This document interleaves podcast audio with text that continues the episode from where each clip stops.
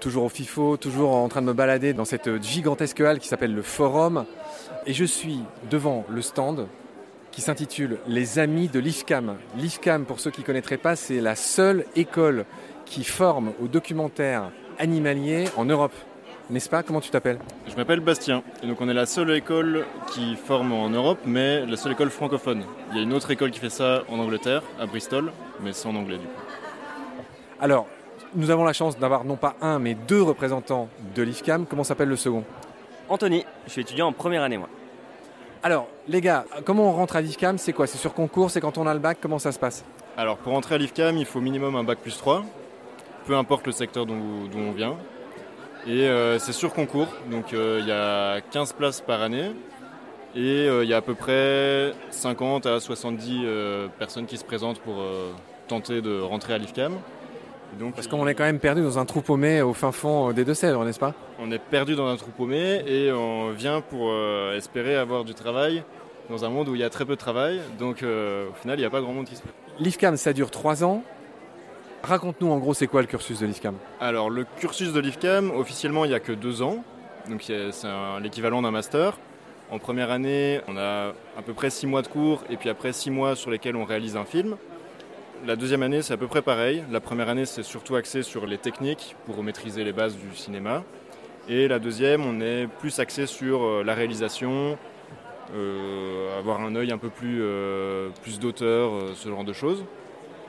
Et après ces deux années d'études, on a une troisième année qui n'est pas une année officielle, mais euh, donc les, étudiants de la promotion qui viennent de sortir de deuxième année réalisent tous ensemble un film, un long métrage, entre 52 minutes ou 90 euh, minutes s'ils sont vraiment chauds. Pendant un an, ils essaient de récolter des fonds pour partir à l'étranger et réaliser un film. D'accord. Allez, pour finir, dis-nous juste qu'est-ce que tu recommandes à tous ceux qui voudraient devenir les futurs euh, énormes documentaristes animaliers? Qu'est-ce que vous recommandez? En gros, il faut avoir quel esprit? Il faut être un très très bon naturaliste, j'imagine. Qu'est-ce qu'il faut d'autre? Il faut être passionné, passer énormément de temps dehors, euh, découvrir la nature autour de chez soi. C'est chouette de pouvoir aller à l'étranger, mais on peut tout à fait le faire chez soi aussi, il y a de la nature un peu partout. Et, euh, être passionné, c'est le principal. Et toi? Je suis très partisan du fait de montrer qu'on peut être super émerveillé par la nature au bout de son jardin et au bois qui est à 2 km de chez soi comme l'a très bien dit euh, Bastien, il ne faut pas forcément partir au, bout du monde pour pouvoir être émerveillé devant des oiseaux tropicaux ou autres. Juste euh, bah, au bout de chez soi, on peut faire des, vidéos qui sont incroyables et puis être émerveillé avec ça. D'une certaine manière, l'aventure est au coin de la rue. Et je dirais même au coin du bois. C'est très bien dit et bien expliqué, ouais, totalement.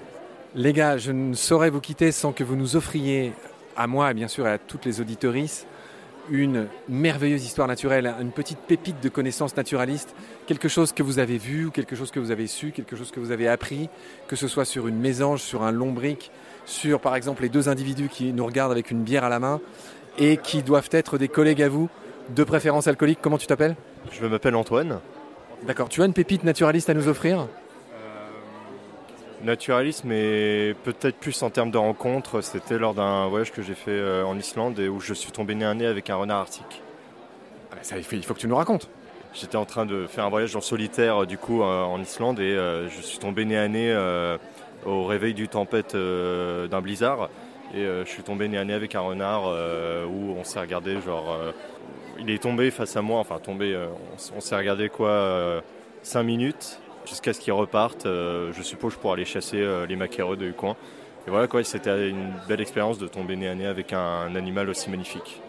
Belle pépite, merci. Rappelle ton prénom Antoine, tu es donc ressortissant de l'IFCAM C'est ça, c'est ça, je suis euh, actuellement en première année de l'IFCAM.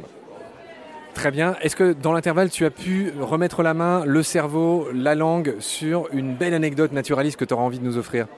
Sinon, je passe directement à Émile ça va être rapide, c'est une petite anecdote très sympa, une anecdote qu'on peut raconter au bar aux, aux copains au repas de famille. Pourquoi on dit aujourd'hui chauve-souris? Avant on disait chouette-souris, kawax, sorix, mais au fil du temps le kawax s'est transformé en calva, donc le chouette est passé à chauve, chauve-souris. Voilà. Ouais, énorme, d'accord. Tu ne le sais pas, hein, parce que tu as commis l'imprudence de dire que tu ne connaissais pas Baleine sous gravillon, mais on a créé un podcast qui s'appelle Nomen, qui veut dire non en latin, dans lesquels on raconte les origines des noms du vivant. Et effectivement, et en, plus, on l'avait fait avec François Moutou dans, un, dans les épisodes Chauve-souris de Baleine sous gravillon. Je laisserai ton collègue te briefer sur l'existence de Baleine sous gravillon. Et on va demander à Émile s'il a une micro-anecdote naturaliste à nous offrir. Alors, euh, j'ai pas trop d'anecdotes. Par contre, je peux vous dire quelque chose. C'est qu'on a tendance à dire que les ours, ils hibernent, mais ils hivernent. La différence entre les deux, c'est qu'ils respirent encore, ils sont encore actifs dans leur terrier, tandis que une hibernation, ils sont totalement dépourvus de sens et ils sont totalement en dormance, je vais dire. Donne-nous des, des noms d'animaux qui hibernent et d'autres animaux qui hivernent. Eh ben, par exemple, la marmotte hiberne et l'ours hiverne. Parfait, Émile, très bien. Bravo les gars. Bon, eh bien écoutez, euh, merci à l'IFCAM d'avoir reçu Baleine sous Gravillon.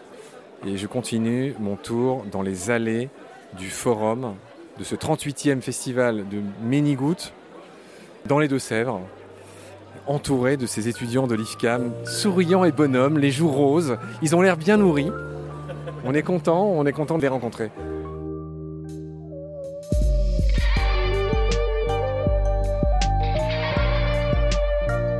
C'est la fin de cet épisode. Merci de l'avoir suivi. Pour continuer, nous avons besoin de votre soutien. Et vous pouvez nous aider simplement, en quelques clics et gratuitement.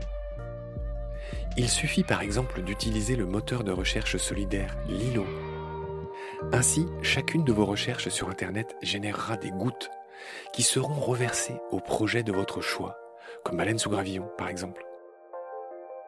Vous pouvez par ailleurs vous abonner à nos podcasts comme d'habitude, partager les liens, devenir adhérent de l'association BSG ou encore faire un don sur Helloasso ou sur Tipeee. Grand merci par avance. Je remercie tous mes équipiers pour leur aide précieuse. Je vous retrouve bientôt pour de nouveaux épisodes. Et d'ici là, prenez soin de vous et de ce qu'il y a autour de vous. Merci. À bientôt.